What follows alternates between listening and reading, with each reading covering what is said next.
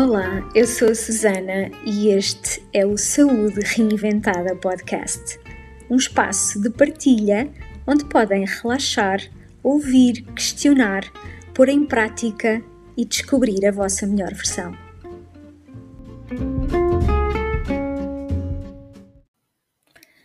Episódio 2 Convencional ou tradicional?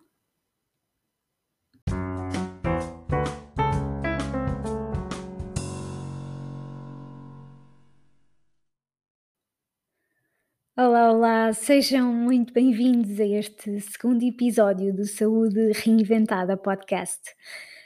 E neste episódio quero levar-vos a refletirem um pouco sobre as abordagens convencional e tradicional. E o que é que isto quer dizer?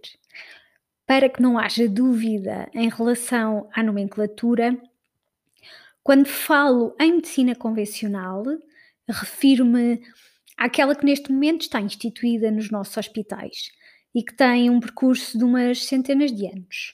E quando falo em medicina tradicional, refiro-me aos sistemas de saúde com um conhecimento milenar, como é, por exemplo, o caso da medicina chinesa ou da medicina indiana ou ayurvédica.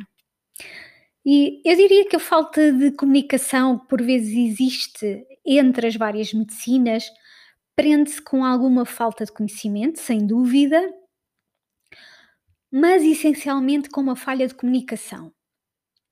É como eu comunicar em português para alguém que percebe inglês ou francês ou chinês, não interessa, é, é, é apenas uma questão de linguagem.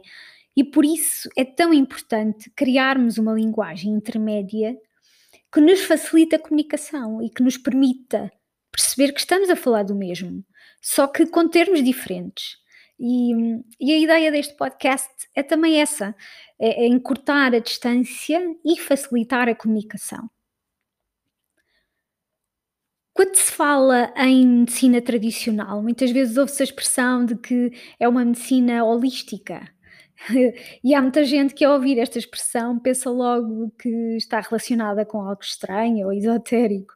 Mas a palavra holística vem de holos, que quer dizer todo, ou seja, é uma medicina que procura estudar todos os fenómenos de forma integral e integrada, que tem em conta a prevenção, não apenas da patologia em si, um, ou os, os, sintomas associados, mas sim todo o conjunto: o paciente, o meio em que ele está inserido, as características emocionais e comportamentais, os hábitos alimentares, o ambiente familiar e social, a localização geográfica, a estação do ano em que a patologia se manifesta de forma mais agressiva, etc.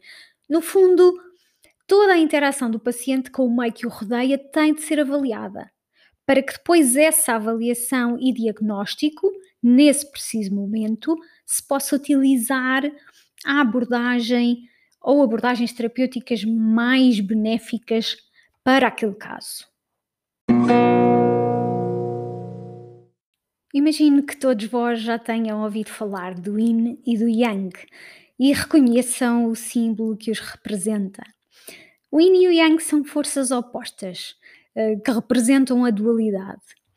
Mas o que é, que é isto da dualidade?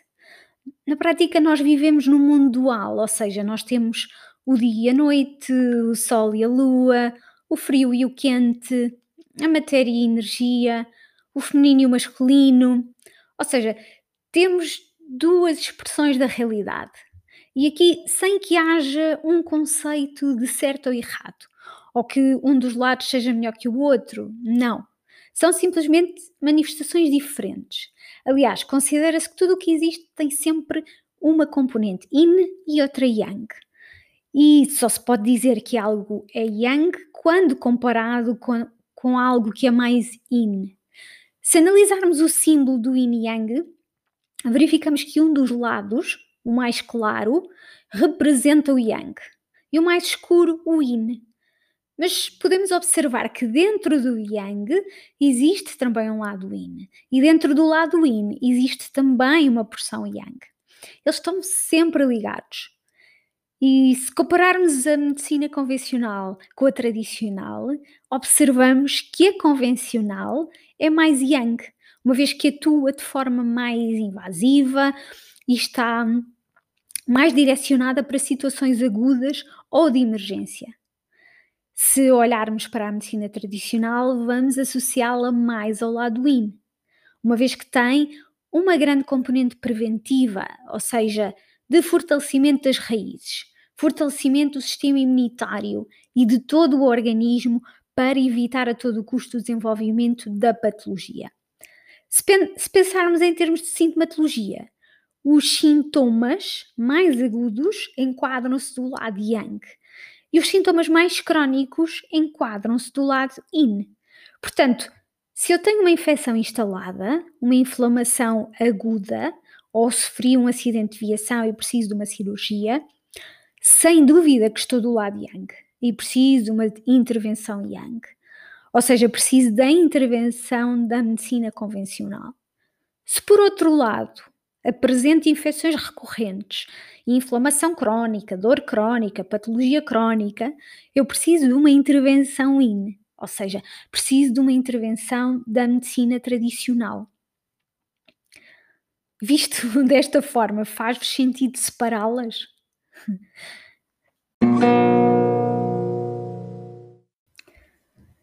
Lembro-me muito bem quando tive uma cólica renal e com aquele nível de dor deixamos de conseguir ver a, realidade com clareza e hum, o nosso único foco passa a ser acabar com aquela dor. Não importa como, só queremos que aquilo pare. E, e, claro que todos temos momentos de descontrole e desespero, de termos sintomas que não aguentamos mais, em que só queremos tomar qualquer coisa para aliviar a dor, em que só queremos tomar qualquer coisa para esquecer. E está tudo certo. Agora, o que não faz sentido é que se diga à população que só essa abordagem é que está correta. Que para cada sintoma a única solução seja tomar um comprimido ou fazer uma cirurgia. E assim que a, que a minha crise aliviou, Uh, na altura perguntei ao, ao, nefrologista que me acompanhou, e diga-se que um excelente profissional da sua área, e eu perguntei-lhe o que é que eu poderia fazer para cuidar melhor dos meus rins e, e evitar novas crises? E a, e a sua resposta foi simplesmente: não há nada que possa fazer, o mais certo é ter novas crises e quando isso acontecer é dirigir-se o mais rápido possível às urgências. E, e confesso que por momentos o meu cérebro paralisou com uma sensação de impotência ao, ao ouvir aquela sentença.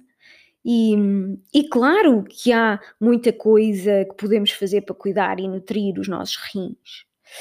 O pior é que boa parte da população ouve as suas sentenças e assume-as como verdade para toda a vida. Sempre que vos derem uma única hipótese, ponham em causa, questionem, busquem outras respostas, para no fim poderem decidir em consciência. E, eu não quero com isto dizer que na abordagem convencional, existe um complô instituído com o objetivo de retirar o poder de cura e recuperação. Nada disso. Qualquer medicina, qualquer sistema de saúde, qualquer abordagem terapêutica tem como objetivo primordial melhorar a saúde da população. O problema é que quando nos fechamos no conhecimento que melhor entendemos e estudamos e assumimos que tudo o resto não funciona e assumimos que só uma medicina, só uma abordagem terapêutica, só um sistema de saúde é que é o certo e que representa a verdade absoluta.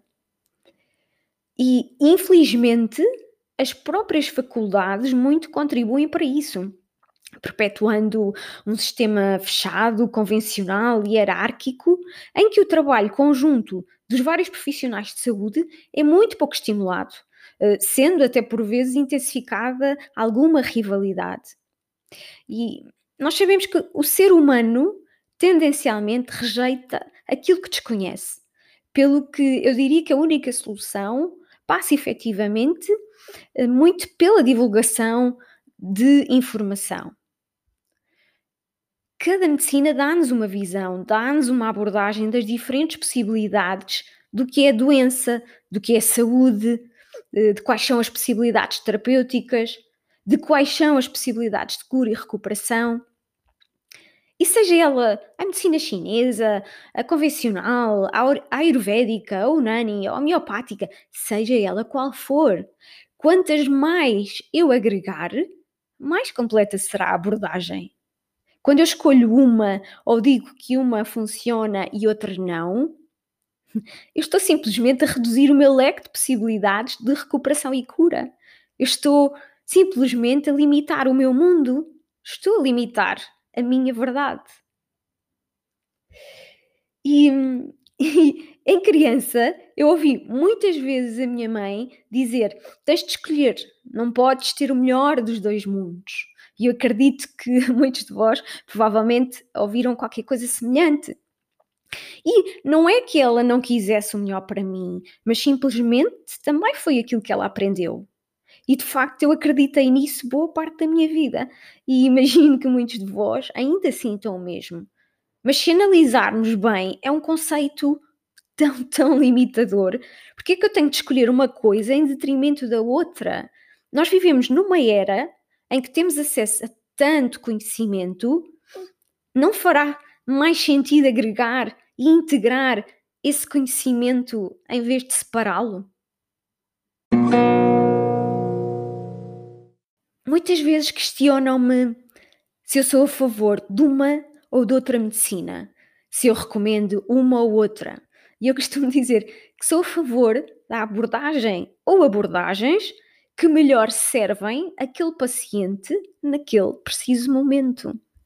E eu acredito que isso só será possível quando estivermos perante uma abordagem integrativa em que chamaremos medicina aquela que engloba todo o conhecimento convencional e tradicional, numa equipa multidisciplinar, em que não, não existem funções mais ou menos importantes, existem funções diferentes que se complementam, tal como as, as células do, do nosso corpo, que trabalham todas em conjunto para um fim: melhorar a saúde daquele ser humano sem nunca esquecer o papel crucial da liberdade de escolha individual sobre a própria saúde.